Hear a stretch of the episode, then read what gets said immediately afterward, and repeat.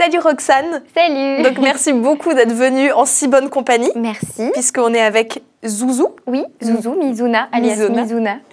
Oui, bah, on l'appelle, voilà. Alors Roxane, on s'est rencontrés par l'intermédiaire de Guillaume Ouais. Desjardins, donc, Oui. avec qui tu as tourné, entre autres, parce que tu as fait aussi plein d'autres choses. Tu as tourné dans des longs, dans, beaucoup sur YouTube aussi, tu as fait du théâtre, tu as une expérience assez complète dans euh, tous ces domaines-là. Euh, donc est-ce que je peux te laisser te présenter, nous dire un peu qui tu es Bah, je pense que tu l'as bien fait. Euh, je suis comédienne euh, depuis un moment et plus récemment, je gagne ma vie aussi en tant qu'autrice. Ouais. Et j'ai fait un petit peu de réalisation et euh, bah, j'aimerais bien continuer dans cette voie-là. Voilà. Ok. Ouais, notamment Petit cul. Oui, donc un dessin animé. Ouais. Euh, et voilà, j'ai fait un court métrage qui s'appelait Le jeune lui va si bien. J'aimerais bien continuer euh, comme ça. Trop chouette. Et donc, euh, pour euh, parler un peu de ta formation de comédienne, toi, tu as commencé comment? Et est-ce que tu peux nous dire, euh, bah voilà, dans les écoles que tu as faites, qu'est-ce que tu as appris dans ces écoles? En quoi ça t'a été utile dans ton métier? Et euh, à contrario, qu'est-ce qui t'a manqué, tu dirais? Alors, moi, j'ai commencé le théâtre un peu au lycée, voilà, vaguement, avec euh, un, un de mes meilleurs amis qui s'appelle Hugo, qui m'avait euh, inscrit, enfin, qui m'avait dit il faut que tu fasses du théâtre, tu vas voir, on va se marrer. Et euh, j'y ai vraiment pris goût. Et j'ai fait les cours Florent ado Ouais. et la classe libre ensuite. Ok. euh, du cours Florent. Donc, il y a une bourse euh, avec énormément de candidats et voilà, ils en prennent 18. Et pendant deux ans, on a une scolarité gratuite. D'accord. Donc, c'est un beau cadeau. Ouais, c'est très sélectif, je crois. Ouais, je crois qu'il y a 2000 candidats à peu près. euh. Ah ouais, d'accord. Ouais, c'est un truc euh, assez dingue. Et en fait, j'ai commencé à travailler, moi, euh, au lycée. Donc, euh, finalement, l'école, c'était en parallèle d'être déjà professionnelle. D'accord.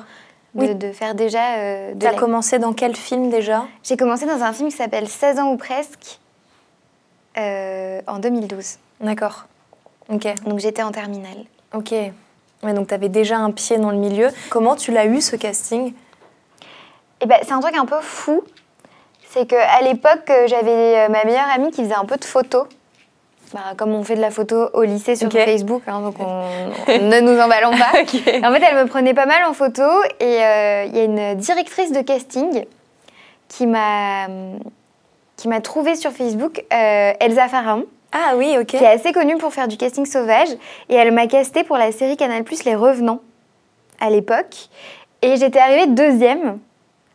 Et en fait, elle m'avait dit euh, bon bah c'est super, euh, tu sais quoi, euh, t'as qu'à suivre telle page Facebook qui s'appelait je sais plus casting enfant à l'époque. Et j'avais suivi cette page, mais je m'étais trompée de page. Et j'ai trouvé donc sur cette page, en pensant que c'était la page d'Elsa Pharaon, un autre casting pour un film. Ah ouais Et en fait, euh, j'ai postulé, on m'a rappelé, j'ai eu le rôle. Ok. Donc ça Euh, n'avait plus aucun rapport mais avec Elsa Pharaon Je suis arrivée et c'était pas Elsa, c'était Julie David, donc une autre directrice de casting euh, qui caste euh, des jeunes rôles, Ok, euh, du casting enfant pas mal et du casting ado. Et donc euh, voilà, ça s'est passé comme ça. d'accord. Ok, Euh, mon, premier, mon premier casting. d'accord. Et donc ça, c'était donc quand tu avais 16 ou 17 ans, enfin quand tu étais toute jeune, quoi Ouais, j'avais, je devais avoir 16 ans au moment du casting, 17 au Ouais, moment du tournage. euh. Ok. Et donc à ce moment-là, tu avais déjà commencé les cours de théâtre en parallèle, donc aux ateliers jeunesse, les cours d'impro quand tu étais au collège. Voilà, c'était. Donc tu avais quand même des bases, ou qu'est-ce que tu as appris, tu dirais, sur ce tournage? Alors moi je pense que ce qu'on apprend à l'école et ce qu'on apprend en tournage n'a rien à voir finalement. Ok. C'est vrai qu'on nous prépare pas, on nous prépare à jouer, écouter l'autre, lui répondre, euh, euh, être en contact avec ses émotions, euh, faire naître des choses. Mais en réalité, un tournage ou même une pièce, parce qu'en fait finalement j'étais au théâtre assez tôt, à 19 ans aussi, j'ai commencé au théâtre en même temps que je commençais la classe libre. Finalement, j'avais pas une formation hyper solide et on nous prépare pas à être, par exemple, sur un tournage euh, techniquement dans nos marques. Moi, je savais même pas que quand on tourne une scène, on la rejoue euh, 14 fois. D'accord. J'ai découvert ça le, le premier jour de tournage. D'accord. Euh, je savais pas qu'on faisait un chant, un contre-chant. Enfin, je- je- ça, ça, on nous prépare pas en fait à l'école. On, Ouais. on nous explique pas exactement que HMC ça veut dire habillage, maquillage, coiffure, et que on reçoit une feuille de service qu'il faut savoir la lire. Ok ça a été c'est, un vrai apprentissage. Euh. Et du coup, ça a dû pas mal te chambouler au début parce que quand tu sais pas que tu dois faire la scène 14 fois, si la scène est un peu, je sais pas, si elle est assez demandante émotionnellement ou quoi, ça doit être un peu euh, bizarre quand t'as pas l'habitude du tout de faire ça. Bah, j'ai eu de la chance euh, d'avoir comme partenaire de jeu pour la première scène de ma vie. Attention, je vais me la fêter. j'ai joué avec Laurent Lafitte et Jonathan Cohen. Oui, d'accord. Et c'était juste euh, rigolo, quoi. Ouais, d'accord. C'était hilarant. Enfin, j'étais stressée, mais ils sont tellement brillants que je me rendais pas. Enfin, pour moi, c'était pas très demandant, puis c'était une scène où, en fait, euh, j'avais pas grand chose à faire. D'accord. Donc, c'était euh, très OK. OK. Et j'ai eu de la chance parce que sur mon premier tournage, quand t'es mineur, en fait, t'es accompagné ou par tes parents. Bon, moi, mes parents. Clairement, ils n'avaient pas que ça à faire que de m'accompagner sur un tournage. Mais euh, j'ai eu donc une espèce de coach, euh, coach enfant, qui s'appelait euh, Mathilde Kramer. Et, et, en fait, elle nous a donné beaucoup de clés pour comprendre ce qui se passait, parce qu'on était une bande de jeunes en fait. Et du coup, ça consistait en quoi ce travail avec elle? Bah, elle, nous faisait elle nous faisait répéter nos textes. Elle faisait en sorte qu'on ait bien nos feuilles de service, qu'on les comprenne bien. nous appelait le soir pour être sûr qu'on avait bien compris ce qui allait se passer le lendemain. Euh, était là pour décrypter un peu euh, ce monde d'adultes euh, qui travaillent, alors que nous, on est des enfants et qu'on découvre. C'était vraiment des, pas du texte trop compliqué. C'était vraiment, on devait être une bande de jeunes un peu cons et on était très doués pour faire ça. Ok. Donc, tu as commencé avec ça. Ensuite, tu disais que tu as tout de suite joué dans une pièce de théâtre. Qu'est-ce que tu dirais que qui t'a manqué du coup dans ta formation? Alors tu parlais de tout le jargon, de tout, enfin qu'on nous apprend pas vraiment mm. en formation à être au contact euh, d'un réal ou d'une réal ou voilà de même euh, de placement et tout. Mais qu'est-ce qui t'a manqué techniquement que tu aurais bien aimé avoir ou alors ce que tu as découvert techniquement ou pas euh, sur des, des, plateaux, sur scène, dans toutes tes expériences? Non, en fait, c'est pas tant techniquement, c'est plus. Euh, il y a ce truc des écoles de théâtre où euh, il y a des stars d'école et il y a tout un monde propre à l'école. Il y a une ambiance dans les écoles de théâtre où euh, tout le monde est persuadé qu'il va avoir un Oscar, qu'il va jouer aux têtes de la colline, aux têtes de l'Odéon. Enfin, Tout le monde est persuadé d'être promis à une, immense carrière. Et ce qu'il y a, c'est que moi, je, jouais au théâtre et je jouais à la télé et que euh, bon bah j'étais pas en lice pour avoir un César, mais c'était quand même vachement bien ce que je faisais. Mm. Mais euh, dans ma classe, euh, franchement, les gens valorisaient pas du tout ce que je faisais. on a eu quand même un, Molière pour la pièce que je, jouais qui s'appelait The Servante. Et je me souviens qu'il y avait des gens qui disaient non mais désolé, je viendrai pas te voir, c'est pas mon théâtre. Et, et aujourd'hui, c'est tellement ridicule de se dire oh là là mais pour qui il se prenait. Et moi, j'étais genre, ah oui, c'est vrai que c'est pas dingue ce que je fais. Ouais. Alors qu'en fait. Alors que tu avais 19 ans, tu jouais partout, euh, tu accumulais une expérience de dingue. Oui, c'était super et, j'étais presque un peu complexée par euh, ce que pouvaient penser mes camarades de ce que je faisais. Alors qu'en fait, une fois sortie de l'école, dix ans plus tard, on, fait une réunion. Euh, déjà, tout le monde n'est pas devenu comédien. Ouais. et, et tout le monde ne joue pas à la colline et n'a pas eu un César, c'est pas vrai. Et en fait, euh, c'était une des très très belles opportunités que j'aurais pu chérir encore plus. Si l'ambiance de l'école de théâtre où tout le monde se prend pour un génie n'avait pas été. Euh, Avec un peu plus de bienveillance et de solidarité de groupe. Mais j'ai peut-être l'impression que les nouvelles générations ont plus conscience de ça et sont plus dans le collectif. Je sais pas. Ok. Je me rends pas compte. Mais en tout cas, on se, on se rend pas compte de ce que c'est que la vie d'un acteur après l'école. Vraiment en mm. école. Bah ouais, ce, serait peut-être important d'en parler là maintenant. Toi, tu as ressenti ça comment du coup? Parce qu'il y a un décalage. Alors, même si tu travaillais, moi, ce que j'ai pu ressentir aussi, c'est qu'en sortant d'école, je me suis dit, mais j'ai pas les clés pour commencer. Par où on commence dans ce, métier, et bah, Ouais, justement, euh... bah, moi, j'ai pas vécu ça parce que j'ai commencé à travailler euh, et j'avais presque pas trop les clés pour m'intégrer à l'école. Parce que j'étais j'étais j'étais plus j'étais plus trop dans le mood de l'école puisqu'en fait pour moi j'ai l'impression qu'on va à l'école pour pouvoir travailler après Ouais.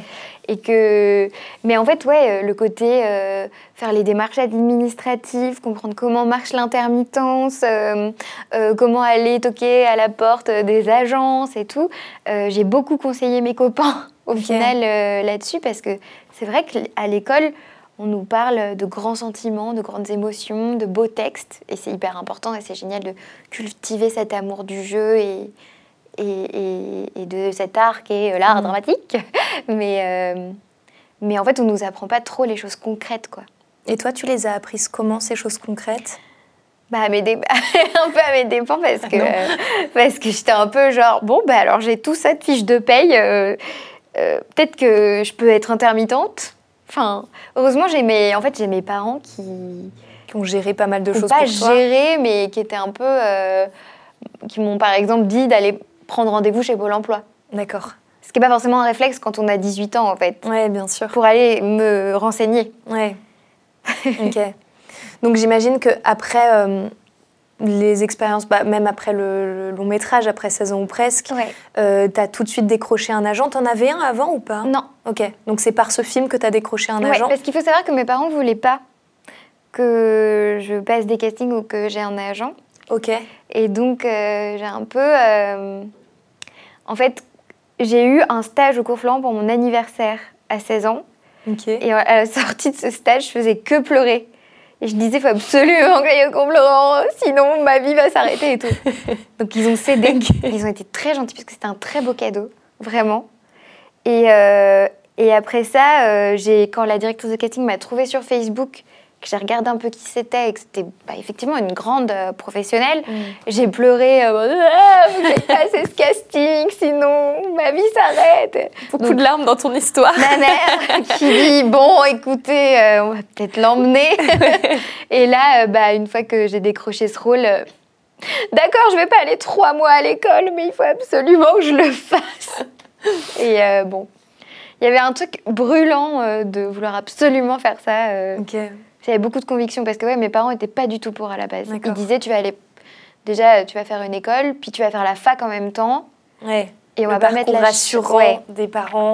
Alors qu'en fait, la fac de théâtre, euh, j'ai pas du tout envie de, de cracher dessus, mais je, je pense que c'est très intéressant. On apprend plein de choses, mais je suis pas sûre qu'à la fin, il y ait euh, beaucoup d'emplois euh, à la clé, quoi. Ouais. Bah ça te met pas un pied dans le concret quoi. Alors que là justement t'avais un pied dans. Oui, c'est ça. métier c'est qu'en fait, euh, le mieux, c'était de suivre ça et d'aller. euh, Ouais, ok. Et du coup, donc ça s'est un peu enchaîné naturellement pour toi, tu dirais, après, une fois que tu as eu ton agent, c'est elle qui te proposait des rôles ou comment toi, tu faisais les démarches pour aller choper des rôles à droite à gauche? Alors, il y a eu plusieurs mondes Ok. que je- euh, entre lesquels j'ai navigué. Il y avait le théâtre où en fait euh, j'ai rencontré mon premier metteur en scène sur un tournage à Budapest dans un film Disney tourné en anglais avec Olivia Rodrigo et où j'étais perdue parce que j'ai j'ai tourné deux mois en anglais et je parlais pas un mot d'anglais. J'avais complètement menti au casting. et, et du coup, il y a un Français qui est arrivé sur le tournage et j'ai dit S'il vous plaît, monsieur, euh, est-ce que vous voulez bien dîner avec moi ce soir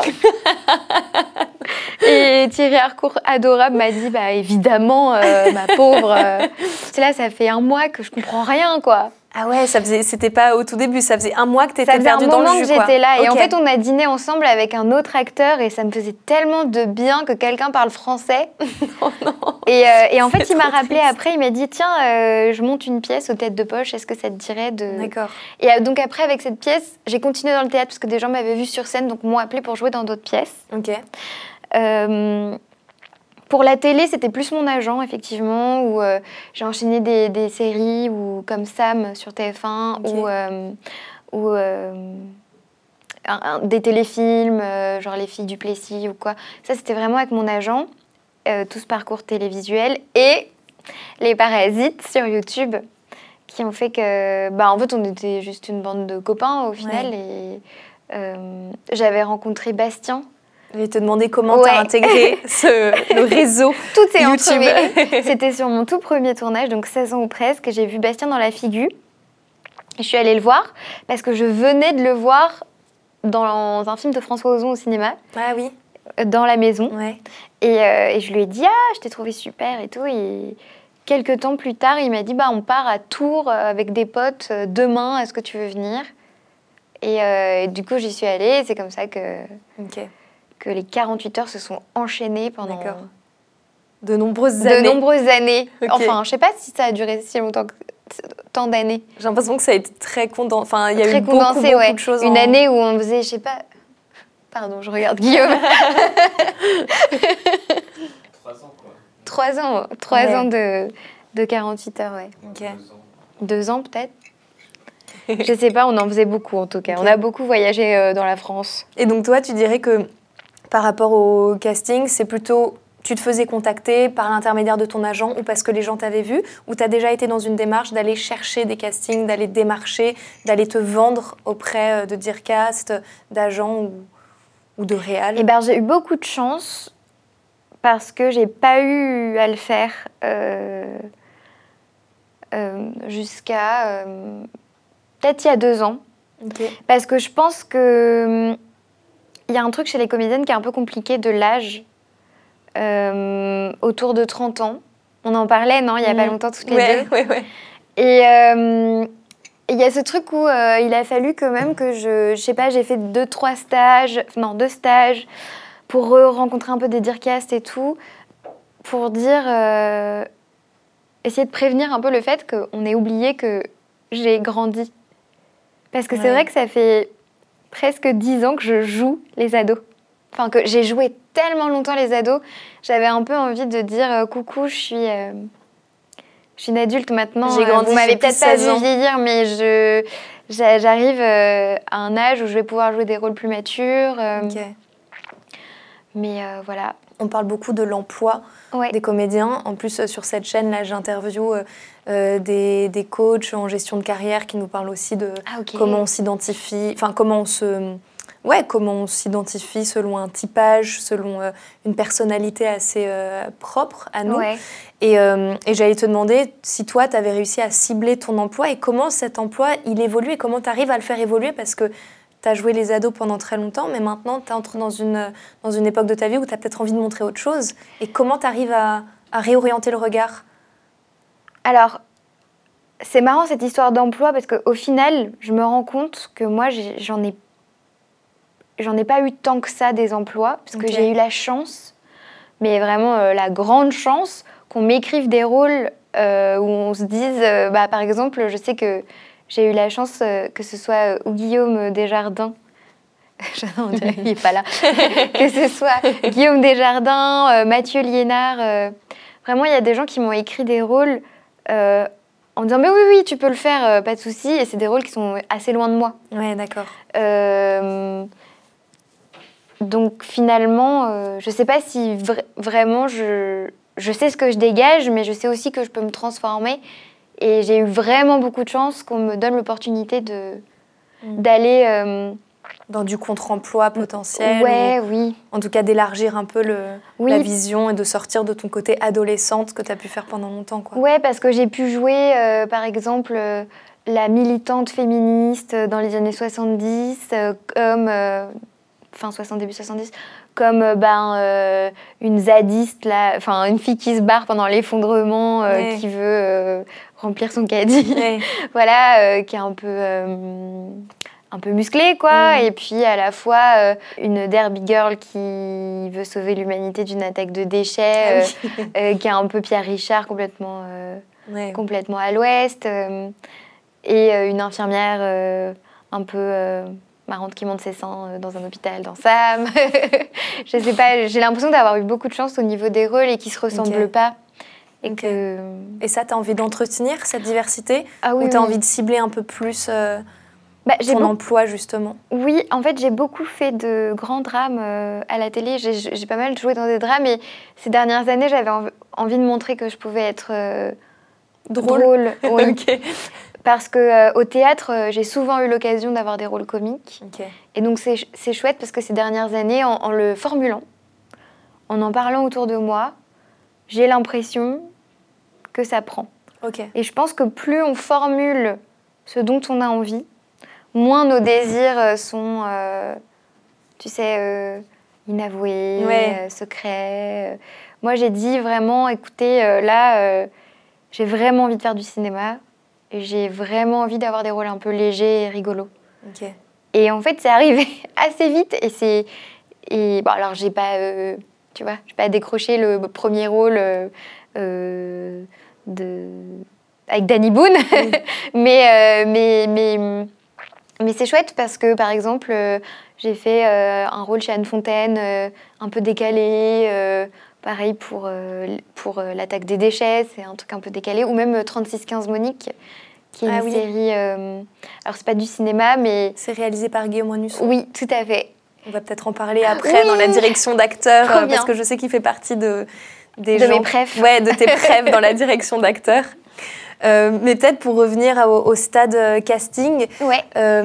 Euh, parce que ça c'est une question qui bah, déjà m'intéresse et intéresse pas mal de comédiens et comédiennes, c'est savoir comment toi tu te prépares pour un casting. Alors je pense qu'il y a des préparations différentes selon que tu te prépares pour un casting ou pour un rôle. On viendra peut-être à la préparation du rôle. Mais comment tu abordes le travail euh, vraiment euh, de manière très concrète? Est-ce que tu appliques une méthode de travail? Est-ce que à chaque euh, casting, tu as une méthode différente? Est-ce que tu bosses, je sais pas, accompagné avec un coach ou une coach Comment tu abordes le travail avant, entre le moment où tu reçois ton texte et le moment où tu arrives en salle de casting euh, alors, moi, j'apprends mon texte. Déjà, je pense que c'est important. Ouais. Vraiment, on a tendance à oublier, tu vois. Euh, j'ai l'impression qu'il y a mille méthodes, etc. Et mm. qu'en fait, déjà, commençons par apprendre le texte. Euh, et puis, en fait, je me fais ma petite popote imaginaire. Ok. Donc, par rapport à quoi? Par rapport au au, passé de ton personnage, au rôle, par rapport à... C'est vrai que moi, j'invente plein de choses, je vois plein de choses quand je lis euh, un texte et je me dis, qu'est-ce que je peux proposer de fort? Qu'est-ce qui va me... Pourquoi est-ce qu'on me prendrait moi et pas une autre? Parce que le tout, c'est pas de bien jouer, c'est pas d'être lisse. Enfin, c'est pas la, meilleure élève qui va arriver, qui connaîtra le mieux son texte et qui aura noté plein de trucs dans un carnet qui va avoir le rôle. L'important, c'est qu'est-ce que je peux apporter de moi euh, à ce rôle. Mm. Et c'est vraiment tout ce qui compte. C'est vrai que je réfléchis un peu aux vêtements aussi. J'essaye de, sans arriver en robe d'époque, euh, si c'est un film d'époque, euh, d'amener des petits éléments qui pourraient évoquer l'univers. Et voilà, évoquer un peu l'univers. Mais c'est tout. Ok. Et donc, quand tu parles de propositions fortes et de faire passer par son prisme, comment toi, tu arrives à, faire passer par ton prisme, parce que c'est pas forcément intuitif, de, bah déjà de savoir ce que c'est qu'une proposition forte. Mm. Alors, bon, bah, sur cette chaîne, je pose beaucoup cette question aux gens euh, qui sont les principaux euh, intéressés. Mais toi, ça correspond à quoi, par exemple, faire une proposition forte? Bah, ah, c'est pas facile. Parce que pour moi, c'est clair, mais. mais euh, oui, qu'est-ce que je peux vraiment mettre de personnel? Comme par exemple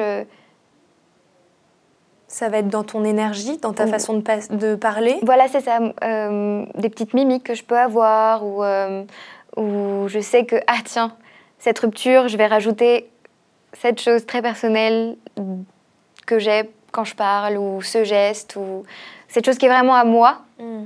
et qui fait que euh, je travaille aussi beaucoup sur le corps. Et bah, on fait du yoga ensemble. Mais pour moi, c'est hyper important d'être dans mon corps et de proposer quelque chose aussi dans le corps. Euh, c'est pas juste euh, le c'est pas juste une pas tête juste qui là. parle quoi. C'est ouais, c'est c'est que hum, si euh, si je joue quelqu'un de coincé, je vais me, me, rédifier et tu vois trouver ce, petit geste avec les mains ou il y a plein de choses qui qui passent aussi dans le corps. Ok, ok, trop bien. Ouais, donc c'est vraiment essayer de trouver ce qui fait sa spécificité on en revient toujours un peu à la même euh, conclusion qui est de se connaître finalement. Oui, voilà, sans fabriquer, sans en faire des caisses. Ouais, euh, c'est ça. Donc c'est faire un choix assumé. C'est toute la différence entre le surjeu et faire un choix assumé ou une proposition forte ou avoir un parti pris, mais sans tomber dans la caricature. Et ça, je trouve ça difficile à cerner. Mais plus on est proche de soi, moins on va être une caricature. Ouais. À moins d'être quelqu'un de... À moins d'être euh, un peu bizarre, à moins d'être Zouzou qui saute partout pendant 10 minutes dès qu'elle voit quelque chose. Mais tu sais que je me suis vraiment inspirée de Zouzou pour euh, le rôle dans Attack of the Living Trash, enfin l'attaque des L'attaque déchets. des déchets, ouais. Vraiment sur France TV Slash où euh, c'est une fille qui, qui a plein d'idées, mais en fait c'est pas toujours de très bonnes idées, et plein d'enthousiasme et toujours Oh. pleine d'amour. Je, je pensais beaucoup à mon Tu chien. pensais à Zouzou et Oui. t'essayais de penser comme elle et de se Ouais. dire c'est, c'est, quel peut être son rythme et c'est quoi euh, ses ruptures dans sa tête, quoi. C'est quoi c'est Qu'est-ce qui la motive? Ok, bah là je pense que c'est pas grand chose en ce Non. moment. Ok, trop bien. Et donc ça va être un peu le même travail que tu vas faire pour aborder un rôle? Ou pour aborder Oui. un rôle, tu vas. Est-ce que tu vas bosser de manière Je sais par exemple que hum, moi, quand je vais travailler, alors même pour un casting, je vais travailler vraiment, même sur les intentions, je vais essayer de préciser au maximum Mhm. mes intentions, mes actions physiques, euh, mes verbes d'action. Euh, J'ai interviewé Joe Blatchley euh, qui nous a parlé de, sa mé- de cette méthode des actions physiques. Et c'est une méthode que j'aime beaucoup Mhm. mettre en pratique parce que ça rend très concret et ça ancre dans le réel un texte. Est-ce que toi, tu vas faire ça pour préparer un rôle? Euh, Est-ce que tu vas l'aborder, comme tu disais, de façon plus physique, moins intellectuelle? Est-ce que tu as une méthode euh, pour euh, bosser tes rôles? Alors, moi, quand je reçois un scénario euh, fini Mhm. avec le rôle, euh, je mets des post-it partout à chacune de mes scènes, je surligne en jaune fluo. Et, euh, et j'essaye de voir un peu quel va être le parcours du rôle pendant le film ou pendant l'épisode. Enfin, ce- ce- ce- ça dépend de ce que tu tournes. Et, et de se dire euh, comment je vais réussir à doser sur tout le long du film pour que le personnage ait un parcours intéressant et qu'on ne laisse pas au hasard euh, une scène. Enfin, je sais pas comment t'expliquer ça, mais comment doser en fonction de où on se trouve dans le film. D'accord. Et ça, c'est hyper important pour moi, De, le parcours du personnage. D'accord. Donc ça va être une répartition de l'énergie aussi et même, euh, par exemple, je sais pas si tu as la scène du climax où c'est une très très forte intensité, tu vas travailler toute la montée en puissance de, de parce qu'on tourne évidemment jamais, enfin pratiquement Dans jamais dans l'ordre. jamais. C'est pour ça que les scripts sont si importantes Ouais. et qu'il faut jamais hésiter à aller retourner voir la script pour dire on en est où Ok. On en est où là dans le film déjà? Parce que t'as pas forcément quand tu tournes, euh, je sais pas, 50 séquences, euh, tu sais plus euh, Ouais, bien sûr. où, où t'es dans le film. Toi, tu vas faire un, un dosage. Enfin, comment ça se comment ça se manifeste concrètement? Bah alors par exemple, euh, je, je prends en exemple une série dramatique euh, où euh, je jouais une jeune femme dont la meilleure amie est morte et donc au fil des épisodes, elle mène l'enquête, elle est très froide avec l'enquêtrice et finalement elle se lie d'amitié et voilà, bref. Donc en lisant la série, je me suis dit, oulala, il y a écrit, elle pleure, elle hurle à toutes les scènes. Ok. Donc, je, moi, je me suis dit, c'est pas possible. Je peux pas pleurer et hurler. Euh, déjà, il faut, pas, il faut, il faut avoir euh, euh, un peu de caractère et se dire que parfois, ce qui est écrit en didascalie, c'est pas la meilleure solution. Ouais. Et pas hésiter à dire, voilà, donc j'ai une autre proposition. D'accord. Dites-moi ce que vous en pensez. Ok. Et, et donc, dans cette série, j'ai plutôt décidé que cette fille allait être très froide et que les moments où elle craque, il fallait que ce soit vraiment euh, justifié. Mm. Donc, euh, du coup, faire ce travail de lire la série et de se dire ah, qu'est-ce que je vais proposer moi en arrivant euh, sur le plateau après avoir bien décortiqué. Euh, et, et- et sachant qu'en fait, à moins que ce soit un film d'auteur, donc que ce soit la réalisatrice ou le réalisateur qui ait écrit le film, personne ne va connaître aussi bien le personnage que toi, Mm. puisque les auteurs sont pas sur le plateau. Euh, donc, faut pas hésiter à, à- à imaginer un maximum de choses pouvoir proposer un maximum de choses. Quand tu dis imaginer un maximum de choses, c'est. euh, Et bah, quoi par exemple, pour ce rôle-là, moi, je trouvais que euh, mon personnage avait une fixation un peu bizarre avec euh, l'enquêtrice.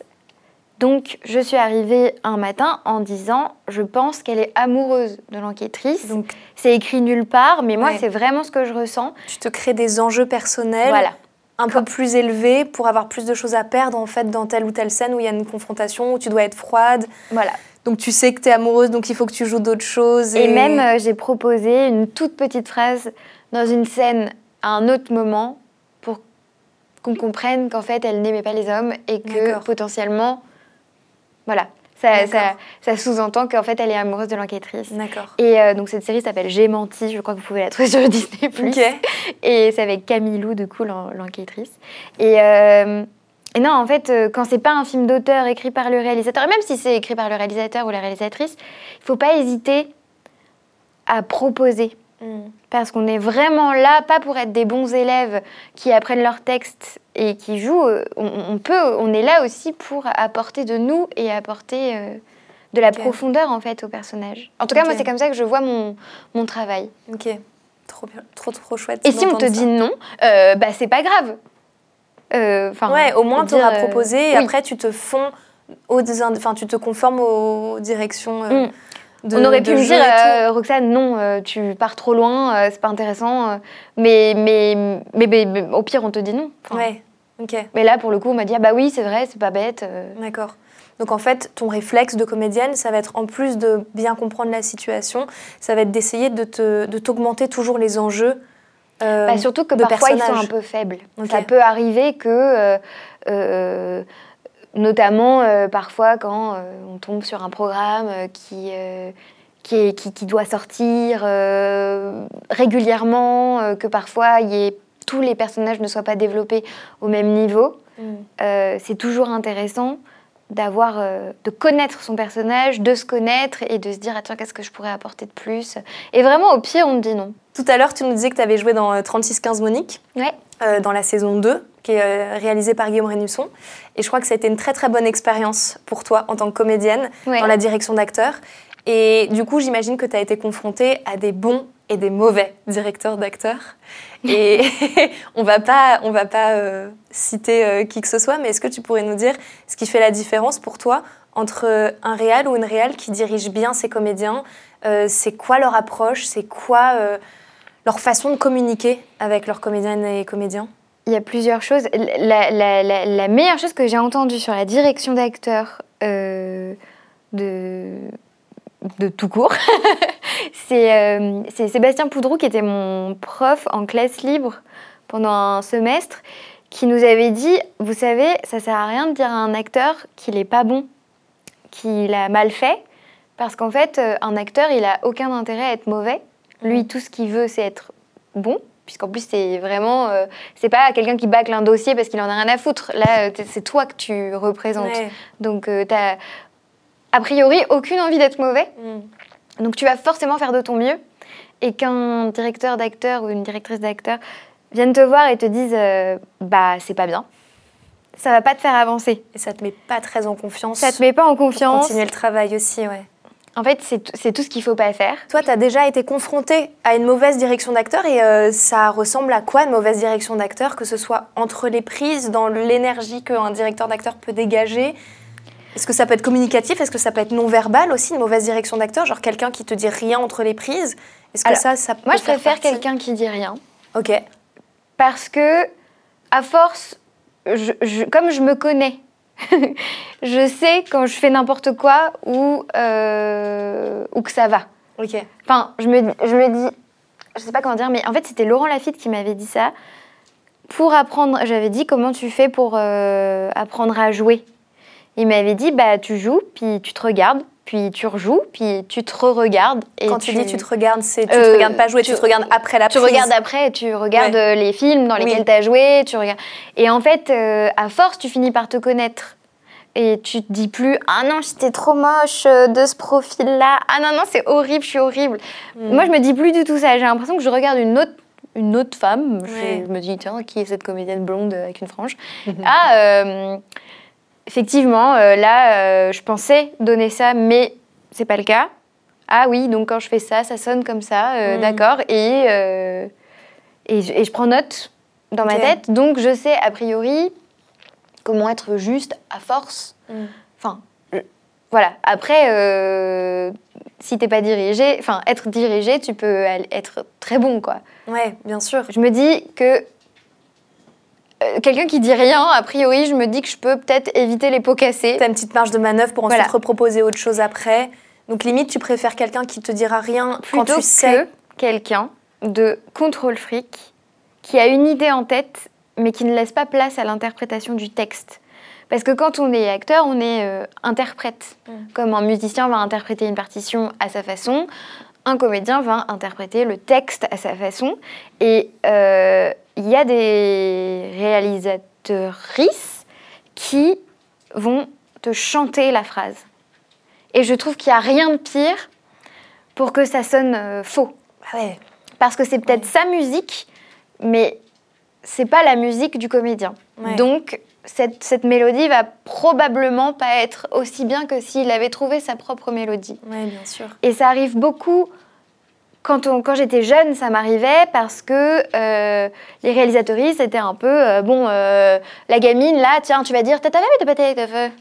Et moi, j'étais pas. Par manque de confiance, en fait. Oui, par manque de confiance Ouais. envers le comédien ou la comédienne. C'est horrible, du coup, ça doit fragiliser énormément parce qu'on doit se dire Énormément. ouais. que on ne sait pas pourquoi on est appelé. Et puis, ça veut dire aussi qu'on peut aussi se remettre en question en tant que comédien ou comédienne Oui, quand on a affaire à des gens comme ça. Quoi. Et surtout, moi, je, je savais que c'était pas forcément. euh, de- façon de. C'était pas ce qu'il y avait de plus juste, en fait. Ouais.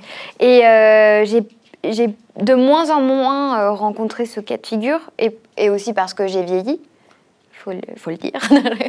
mais, euh, mais, mais voilà, et donc c'est là où ça m'a apporté beaucoup de, de liberté de travailler avec les parasites, par exemple, où on avait, un- bon, on n'avait pas tout à fait le même âge, mais euh, presque, et où, euh, euh, en tout cas, on était au même niveau de, on, on débute, Mm. vas-y, toi, joue ça, et moi, je te filme, et lui, machin.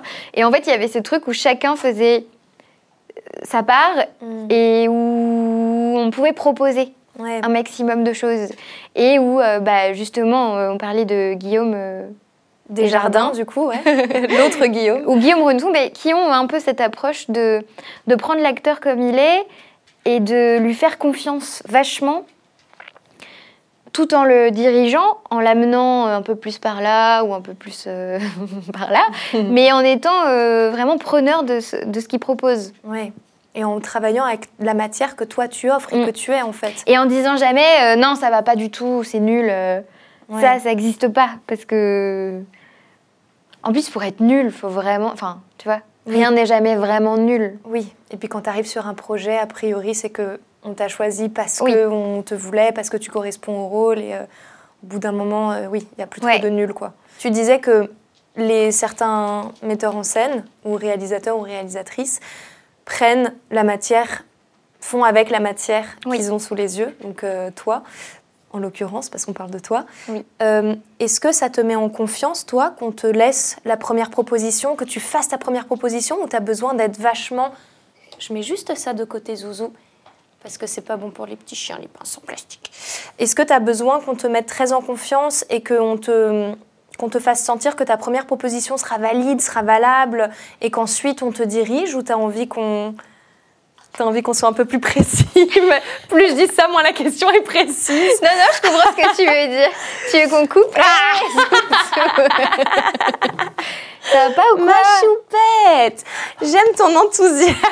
Zouzou, Mais tu, tu vas pas manger en tu live peux lui dire Oh, descends. Descends Descends Descends, Zouzou C'est bien. Petit doigt, c'est bien C'est bien. C'est bien Alors, pardon, je reprends Oui, ma pardon. question. Donc, toi, en tant que comédienne, Ouais.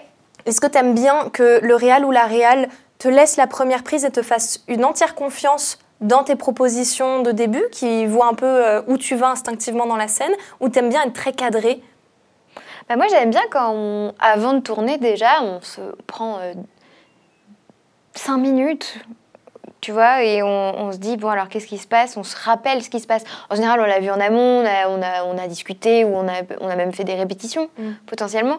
Mais j'aime bien qu'on se prenne cinq minutes, puis en général, c'est ce qui se passe.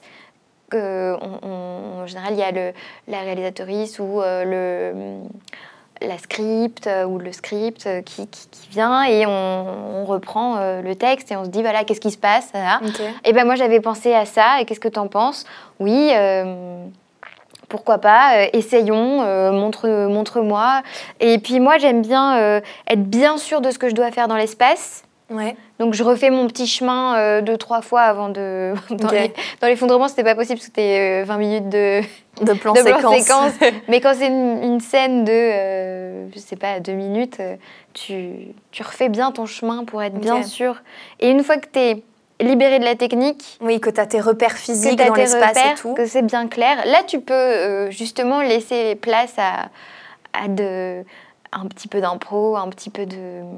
ou pas forcément d'impro sur le texte, mais d'impro euh, corporel. Ou, Ouais, donc tu proposes des choses euh, Voilà. qui peuvent étonner. euh, Puis tu regardes le décor et tu te dis ah bah tiens il y a des objets euh, sur le décor. Tiens qu'est-ce que t'en penses si euh, à ce moment-là j'ai une cuillère dans la main ou je Mm. prends une tasse? Est-ce que est-ce que je peux fumer? Enfin je me souviens que dans les petits meurtres d'Agatha Christie il y avait une, une scène pleine d'émotions et de, de folie etc et, et avant la scène euh, à table j'étais allée voir le réel et je lui avais dit tu sais euh, je pense qu'il me manque quelque chose sur lequel m'appuyer et euh, il m'avait dit, bah, euh, ah, tu sais quoi, t'auras une clope et un briquet et t'arriveras pas à l'allumer.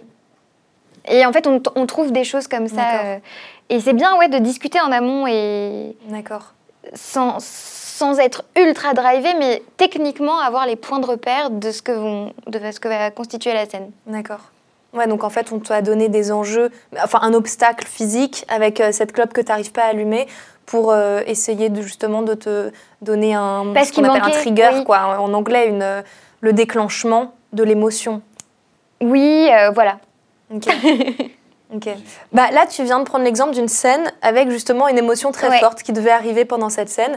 Et je pense que c'est un- une peur ou un blocage parfois pour beaucoup de comédiennes et de comédiens, Ouais. ce fameux accès à l'émotion.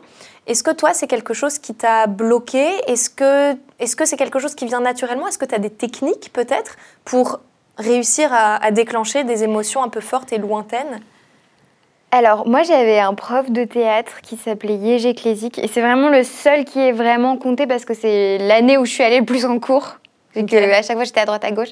Mais vraiment, c'est- et c'était un prof euh, polonais, donc, et qui utilisait euh, la méthode euh, russe, qui est très basée sur le corps. Donc, la méthode, tu veux dire Stanislavski ou... Je sais pas. Ok. Il disait, c'est les Russes. Ouais, ok, ouais. Bref. En tout cas, la dure, quoi. On coupera toutes ces approximations. Bref, Yégé nous a travaillé vraiment le corps. Il nous faisait faire, euh, je sais pas combien de minutes d'échauffement. Je pense que ça devait prendre un bon tiers du cours. Et euh, on faisait de la respiration, on faisait, euh, on, poussait des cris, on allait chercher euh, des basses incroyables dans notre corps, on chantait. Enfin, c'était un truc de ouf. Et en fait, il nous faisait pleurer. Et quand on pleurait dans une scène qu'on travaillait, il montait sur scène il disait pleure. Non. Et genre, je comprenais pas pourquoi il était là. Continue, pleure, pleure, pleure. Il arrêtait tout et il fallait que tu pleures. Donc, techniquement, par des exercices de respiration, tu veux dire En fait, non, il Ou- nous faisait jouer des scènes euh, après, après l'échauffement. Ah, après l'échauffement, d'accord. déjà, en fait, c'est vrai qu'une fois que tu es vraiment dans ton corps, vraiment dans ta respiration, Ça t'ouvrait, ça te rendait euh, très, très échauffé. accessible, j'imagine. Ouais. Enfin, pas accessible, mais ça Euh, devait te rendre... euh, Ah merde, c'est quoi le terme? Disponible disponible, je sais pas. En fait, en fait, après avoir vraiment travaillé son instrument de qui est le corps, Ouais. Euh, Et le souffle et la le voix. souffle, en fait, il y a ce truc où d'un coup, tu vas plus déclencher un rire ou déclencher des larmes sans avoir ce truc que moi je déteste de, de, de, de se torturer à l'intérieur en pensant des choses hyper tristes. Euh, Mm. Moi, je pense que c'est pas ça être acteur. Sinon, on finit tous en hôpital psychiatrique et d'ailleurs, euh, c'est pas loin d'être le cas. Non, mais il y y y a ce truc où, en fait, c'est oui, techniquement, euh, tu vas déclencher les larmes. Et euh, moi, je peux pleurer vraiment sur commande, Ok, mais je suis pas triste. d'accord. Je sais pas si tu vois ce que je veux dire. Mais du coup, comment Parce que t'as pas tout cet échauffement physique de euh, trois quarts d'heure, une heure, si ce n'est plus, avant une scène au cinéma, par exemple. T'as pas forcément Alors, moi, le temps. si. Ok. Donc En tu fait, te prends ce Il y a des temps-là choses que j'ai gardées de, de ça. Même euh, avant un casting, euh, je- en général, je demande à aller faire pipi ou aller boire un verre d'eau et j'en profite pour toucher un peu mes pieds, m'étirer, bailler. C'est très important de bailler pour moi en tout cas. Ça, ça réveille le visage, ça réveille les poumons, ça réveille un peu tout l'espèce d'instrument avant qu'on peut Ouais. être quand on est un humain.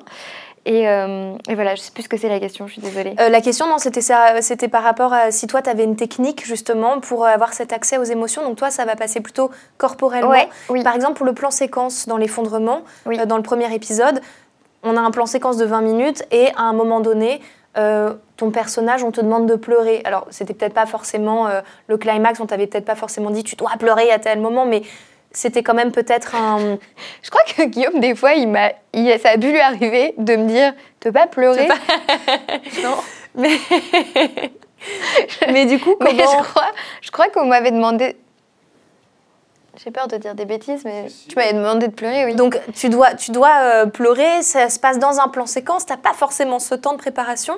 Toi, ça vient, tu dirais comme ça, juste parce que par la force de la pensée. Mais pas par, par la, pas par la force de la pensée, par la force du physique. De physiquement ce qui se passe dans mon corps, une façon de respirer qui va déclencher quelque chose. euh. Et en fait, bah alors l'effondrement, c'est un plan séquence, mais on l'a, on l'a répété euh, une multitude de fois. Et on a, on a fait une journée de répétition, et après on a pris 12 prises, il me semble. Pour le supermarché. Et donc, euh, quand, quand je fais ce parcours-là, je sais par le parcours physique, euh, Mm. par où on passe dans le supermarché, mais aussi le parcours euh, des émotions que Mm. traverse le, le personnage. Et puis, il y a vraiment aussi ce que t'envoie ton partenaire en face. Hmm. Et, euh, et ce qu'il est-ce qu'il- est-ce qu'il envoie... Euh, bah, t'as envie de répondre, en fait. Et euh, c'est vraiment en s'appuyant à la fois sur physiquement ce qu'on ressent dans son corps et à la fois euh, si, ton, si ton partenaire t'envoie euh, les bons signaux, tu vas Ouais. répondre avec euh, quelque chose de juste en tout cas. Si D'accord. t'écoutes bien ce qu'il dit. Ouais, donc c'est pas quelque chose que tu vas, tu vas aller pas, euh, tu vas pas enterrer toute ta famille euh, avant Non. une prise ou quoi. C'est pas un truc que tu, Et sur ça, alors lequel tu peux t'appuyer. c'est quelque chose de. Enfin, les gens font ce qu'ils veulent, mais moi, je suis un peu contre. Parce que je viens travailler. Je viens travailler, je viens pas ni faire une thérapie, ni euh, devenir folle. Enfin, j'ai besoin d'être stable dans ma vie. Donc, euh, par exemple, j'ai joué au théâtre tous les soirs pendant presque cinq ans. Si à chaque fois j'enterrais toute ma famille, je serais pas bien, Ouais, tu vois? ouais. Donc euh, c'est un métier être acteur. C'est pas. euh, on a tendance à mettre beaucoup de romantisme autour des acteurs torturés, etc. Ça reste un travail. Il faut quand même avoir être stable, quoi. Hmm. Être ancré, être solide et et, euh, et pas partir. Moi, je déteste les profs de théâtre qui étaient là et quelle est ta relation avec ton père, tu vois. T'es genre mais bah déjà ça te regarde pas. Et, euh, et si j'ai besoin d'aller chercher de ce côté-là, c'est secret et c'est ma, c'est ma tambouille d'acteur, tu vois. Ouais. Et euh, on n'a pas, en fait, il n'y a pas de recette magique. Et, et auquel cas, euh, chacun a sa recette et il faut que ça reste un petit peu, euh, Un peu son truc à soi. quoi. un peu son petit truc euh, secret, sacré, euh, qu'il faut chérir. Et... Enfin, on a tout un jardin à cultiver et, Ouais. et voilà. Mais je trouve ça intéressant en tout cas d'avoir ton approche et de savoir que si un jour on peut être en blocage, parce que ça peut Mhm. arriver des blocages, euh, de pas de pas se remettre en question en tant que comédien ou comédienne, mais de se dire que non, il y a des trucs techniques qu'on peut apprendre, qui existent, c'est des outils qui sont à notre disposition, qui s'apprennent en cours. Mais parce qu'en plus, c'est pas toi, Julie, par exemple, qui doit avoir cette émotion. Oui, c'est euh, le personnage de euh, Bertha qui doit avoir cette émotion. Mm. Donc euh, il faut que ça vienne aussi de la situation et du, et du partenaire en face qui, qui n'est pas, qui n'est pas euh, Jean-Pierre, euh, mais qui est le personnage de euh, oui. Robert. Pardon, il y a plein de prénoms. Bertha et mais donc c'est Robert. Bertha et Robert qui échangent des émotions. Donc c'est en fait il faut pas tout mélanger non plus. Ouais. Ok. Et donc, quand on a un blocage, il faut, il faut surtout se dire c'est pas moi, Julie, qui a un problème, c'est. c'est- Et c'est pas Julie qui a un blocage, Ouais. c'est le rôle qui doit tout vivre. C'est pas. Ouais. Pardon, je sais pas si c'est clair. mais- Si, si, c'est très clair, mais je trouve ça hyper rassurant d'avoir euh, ton point de vue par rapport à ça. Mm. parce que bah, on peut vite, on est quand même dans une limite assez floue entre euh, à quel moment c'est nous, à quel moment c'est le personnage. Enfin, bon, on est, on est dans, dans la zone grise, quoi, euh, par rapport à ça. J'avoue que je me confonds pas avec le personnage du tout, quoi. Il y a... Oui, c'est un jeu, tu interprètes quelqu'un et, euh, et, tu vas trouver le côté ludique et tu essayes de trouver des choses, tu le ramènes un peu à toi oui. pour amener ta patte et pour mettre ta personnalité dessus. Mais, quand ça reste un jeu. Oui. C'est fini. Et en fait, personne n'est mort. Ouais. Et en fait, euh, tout va bien. Ouais. Ok. Et je crois que hum, tu as déjà fait l'expérience de diriger des gens parce que déjà tu as réalisé euh, Le jaune lui va si bien. Ouais. Euh, est-ce que tu as, donc dans ton expérience de directrice d'acteur, Mhm. est-ce que toi, euh, tu as des outils ou est-ce que tu as une façon de travailler en particulier ou comment Est-ce que tu attends des comédiens et comédiennes qui se conforment à ta façon de travailler ou est-ce que toi, tu vas vers les comédiens et comédiennes, tu vas les chercher dans leur zone de confort et est-ce que tu essayes de les cibler pour ensuite élargir le champ? Je sais pas si c'est très clair ma question.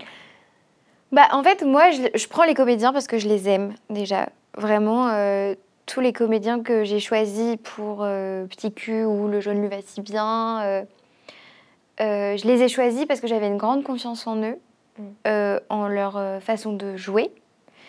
Et euh, je savais qu'ils allaient pouvoir me proposer des choses et que j'avais envie qu'ils me proposent des choses en fait.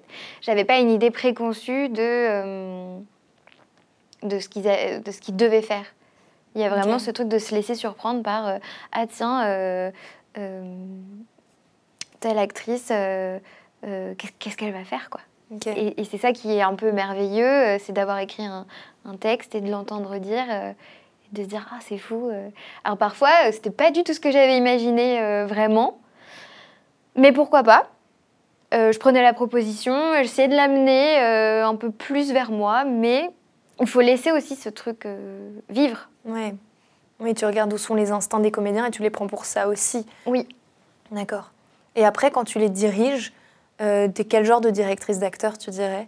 Bah, j'ai tendance à dire bah, exactement ce que je te disais tout à l'heure, euh, que m'avait dit Poudrou. euh, je dis toujours c'est bien. Ouais. Mais est-ce qu'on peut essayer un peu plus comme ci ou comme ça D'accord. Donc d'abord tu rassures Oui. et ensuite tu suggères. Peut-être parfois repréciser un peu les enjeux, dire Ok. euh, en fait il se passe exactement ça et Mm. toi ce que tu veux c'est ça. repréciser un peu ce que veut le personnage si c'est pas clair en tout cas. D'accord. Ok. Ouais, donc tu reviens encore une fois au texte, à la situation, à ce qui Oui. se joue, ce que le perso a à perdre ou à gagner. Mm. Donc dans des choses très concrètes en fait. Et je me souviens que par exemple euh, il y a euh, j'avais une idée un peu euh, loufoque pour une voix off et c'était Bastien qui devait la faire et je me souviens que il n'arrivait pas à capter exactement ce que je voulais Mm. et on n'était pas hyper satisfait de, de, de ce qu'on avait. Du coup, je lui ai dit, tu- sais quoi? Propose-moi complètement autre chose. Invente autre chose. Oublie mes indications et fais comme toi tu voudrais. Et en fait, euh, en passant par là, on a reprécisé un peu et en fait, on est arrivé à quelque chose qui nous plaisait tous les deux. Des fois, on a une idée qui est pas faisable en fait, et il faut savoir euh, faire avec le comédien qu'on a, tu vois. Ouais. Genre, euh, Tu disais Bastien, juste pour préciser, c'est Bastien Huguetto. ah oui, qui est un très mauvais comédien, non, qui est un super acteur. Et donc du coup, il y avait ce truc où je me disais bon bah c'est que c'est lui, c'est un très bon acteur. Je remets pas du tout ça en question. C'est peut-être que ce que j'ai en tête est pas ou pas assez précis, Mm. ou euh, que, que, que, que- ouais c'est ça que, que ça lui parle pas. Donc on va essayer de voir euh, où est-ce que lui ça peut lui parler. euh. Et est-ce que dans, ta, dans ton travail, tu as déjà rencontré, que ce soit en tant que comédienne ou réal, est-ce que tu as déjà rencontré des gens avec qui c'était très compliqué de travailler D'autres comédiens ou comédiennes, par exemple, qui avaient une façon de travailler qui était euh, très, enfin, très hermétique Moi, je crois que j'ai eu de la chance parce que j'ai pas de souvenir de comédiens avec qui c'était très dur de travailler. Ok. En fait, souvent, euh, même si quand on est en off, ça colle pas, même si on n'est pas, tu vois, euh, Connecté connecté ou même que parfois on s'entend pas, ça peut arriver, tu vois. Mm. euh, quand tu rencontres des centaines de personnes, tu peux pas devenir euh, meilleur pote avec tout le monde.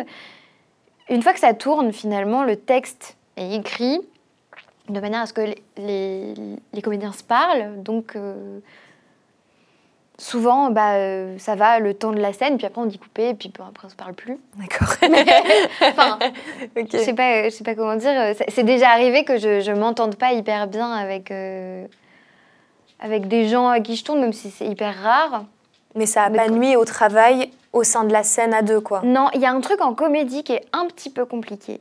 Si c'est quand les acteurs ne sont pas généreux. Et euh, par exemple, euh, tu vas pas respecter la, la césure de l'autre. Enfin, il y a des chutes un peu euh, dans un dialogue de comédie. Ouais.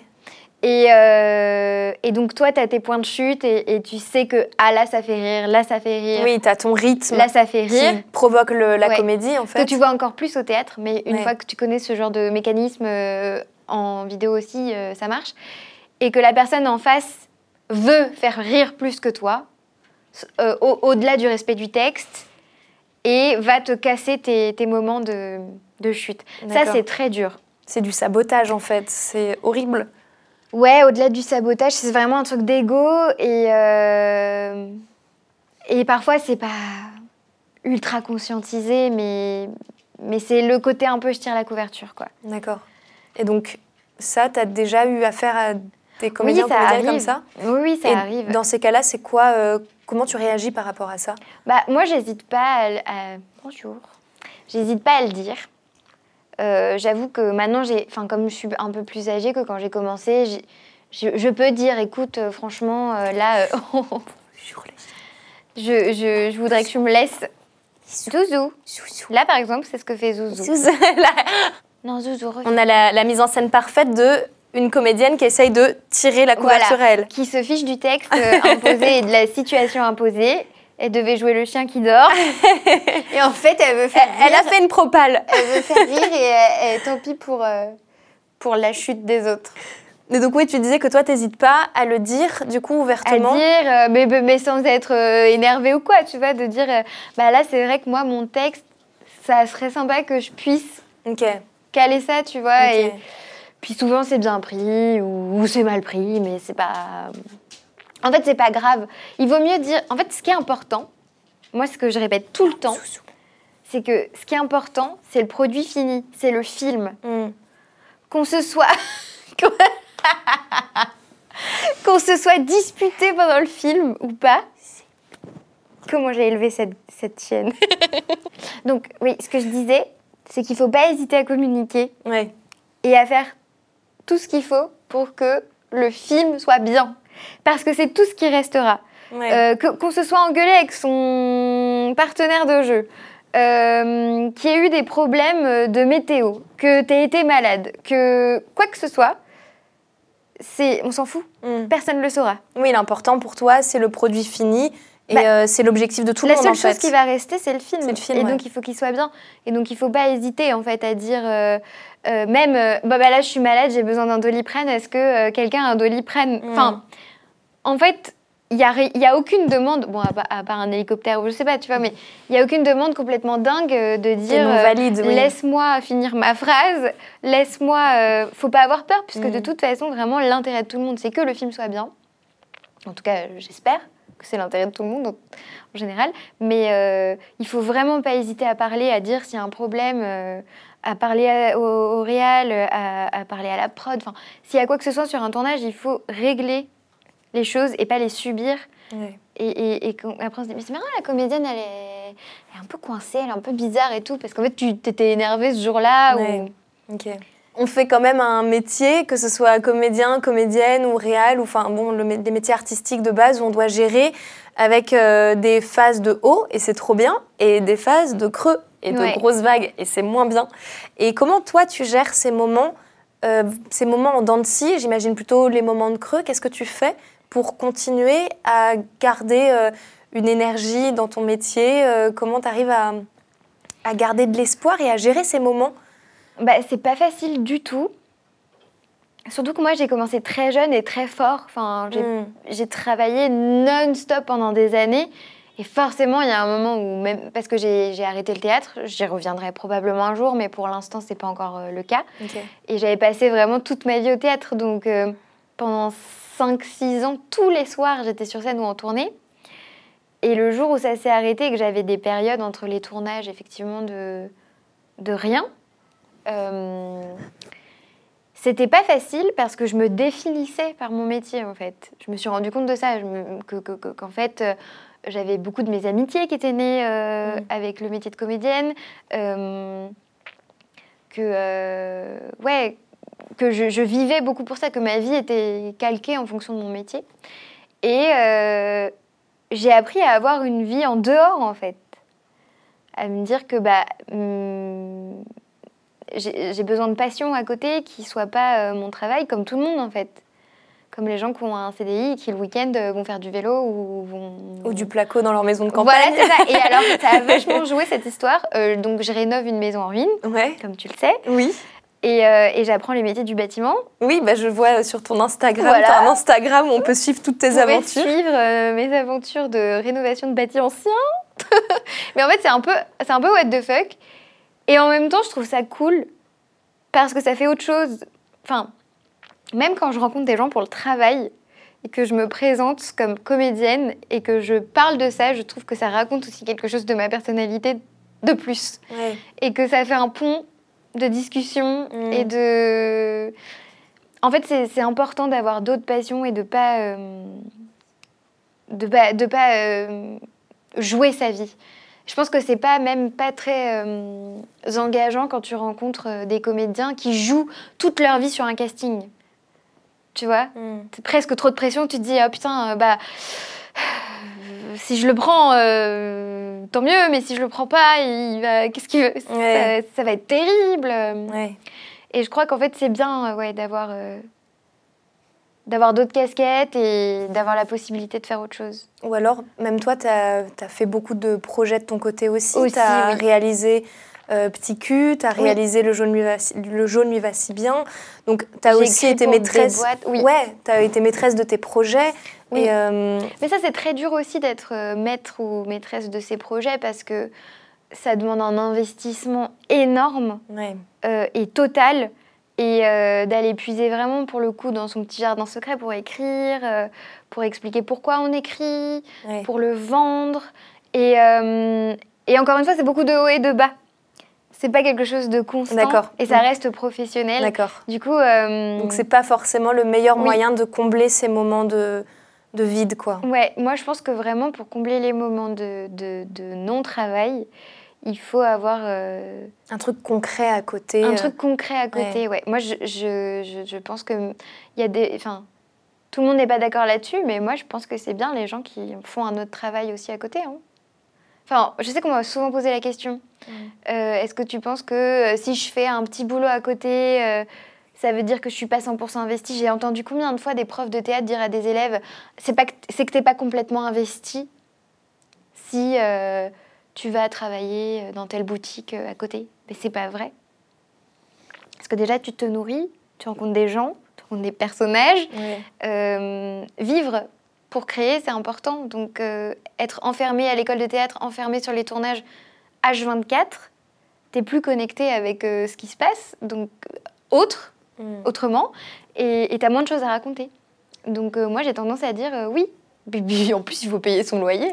Donc il y a un moment si tu n'as pas de travail, bah, évidemment que c'est important de d'aller voir ailleurs pour trouver euh, des sous et continuer de vivre. Mais les castings arrivent quand même assez peu régulièrement. Il n'y en a pas tous les deux jours. On n'a pas un casting tous les quatre matins quand on est acteur. Hélas, ou pas, mais en tout cas, c'est la réalité. tu vois, moi, je travaille quand même assez régulièrement. J'ai pas du tout de casting euh, tous les deux jours. Hein. Oui, bien sûr. Donc euh, je peux me permettre d'aller à la campagne rénover une maison. Ouais. Mais, mais, mais, que ce soit ça, ou que ce soit un autre métier, ou que mm. ce soit euh, une passion sportive, ou, on a besoin de se nourrir d'autres choses. Ok. Voilà.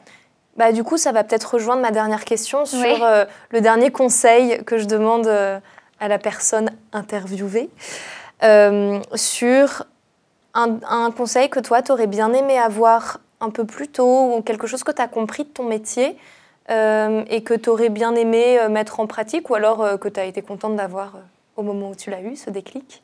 De nouveau, je dirais que l'important, c'est le film. Ce qui reste, c'est le film. Donc, ou le projet. et apprends ton texte. Ok. Moi, je suis assez timide et j'étais toujours hyper impressionnée par ces gens, par ces acteurs qui prennent toute la place, qui parlent fort, qui rigolent.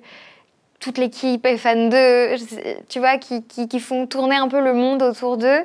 Et, euh, et des fois, je me disais, mais en fait, peut-être que moi, je suis pas assez, ou que je suis trop timide. Ou que... En fait, non. L'important, c'est de connaître son texte, d'être à l'heure et de bien jouer. Ce qui reste, c'est le film. Enfin, Et euh, oui, euh, ne, ne pas se définir uniquement par son travail de comédien. Je pense que c'est important. Et euh, qu'est-ce que j'aurais aimé qu'on me dise? Si, ça- rejoint ce qu'on se disait au tout début, c'est que ça sert à rien de fabriquer. euh, il faut partir de soi, vraiment. Ok. Qu'en fait, pour être juste, dans la vie, on est juste. On se dit pas genre, oula, elle est complètement fausse, cette Ouais. personne qui traverse la rue, elle traverse vraiment mal la rue. Non, c'est faux. En fait, tout ce qu'on fait est, est juste. Donc, euh, même si c'est pour être excentrique, euh, des personnages excentriques, des personnages hauts en couleur, il faut vraiment partir de soi. D'accord. Et, et, et voilà. Ok. Bah, trop, trop bien. Bah, merci, Merci Julie. beaucoup à toi. On se retrouve vite pour notre cours de yoga et Oui. certainement un petit, une petite session Kalinou avec Quand Zouzou. elle aura fini de se lécher les fesses, n'est-ce pas? Ça va Non, vraiment, merci beaucoup, Roxane. C'était trop chouette. Merci à toi. hyper généreux dans tes conseils. Bah, euh, merci à vous. Cœur sur toi. Et cœur sur toi, Zouzou. On sait que tu en veux, ça y est, tu vas pouvoir faire des Kalinous. On va pouvoir faire des Kalinous, c'est fini. Mais c'est le moment où elle veut vraiment se lécher les fesses.